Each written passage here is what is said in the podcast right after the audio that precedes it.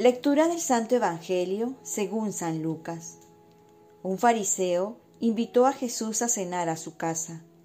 Jesús entró y se sentó a la mesa.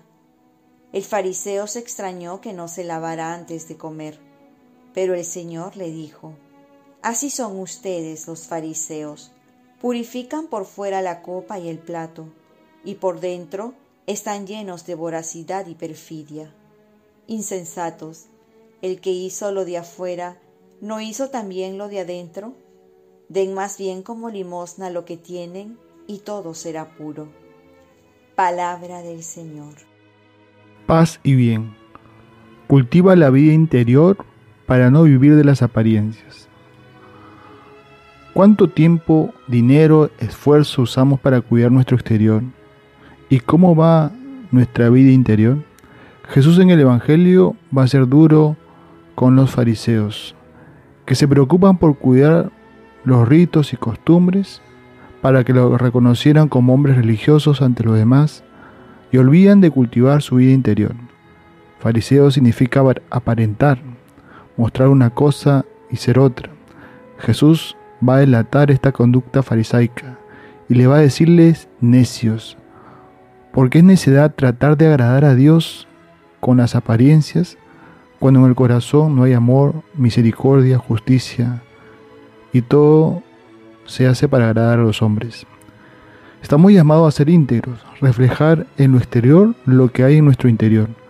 Debemos trabajar más lo interior que lo exterior, porque ello se va a reflejar por añadidura. Cultivar nuestra vida interior es mediante la oración, la lectura de la palabra, el amor, el perdón, la misericordia, la humildad.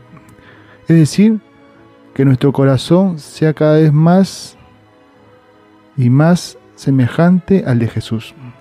Jesús va a decir, den más bien limosna a los que tienen dentro y todo será puro. Esto es la caridad. La misericordia purifica todos los actos. Un corazón que está dispuesto a dar más que a recibir. Un corazón que no da tanto las cosas, sino que se da a sí mismo. Da su tiempo, da la vida. Es un corazón que muestra la grandeza interior.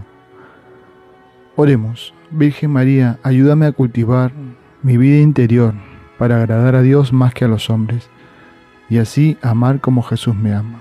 Ofrezcamos nuestro día. Dios Padre nuestro, yo te ofrezco toda mi jornada, mis oraciones, pensamientos, afectos, deseos, palabras, obras, alegrías y sufrimientos, en unión con el corazón de tu Hijo Jesucristo, que sigue ofreciéndose a ti en la Eucaristía para la salvación del mundo. Que el Espíritu Santo que guió Jesús sea mi guía y mi fuerza en este día, para ser testigo de tu amor. Con María, la Madre del Señor y de la Iglesia, te pido por las intenciones del Papa y para que sea en mí tu voluntad y la bendición de Dios Todopoderoso, Padre, Hijo y Espíritu Santo, descienda sobre ti, te protege, te cuide. Cuenta con mis oraciones, que yo cuento con las tuyas.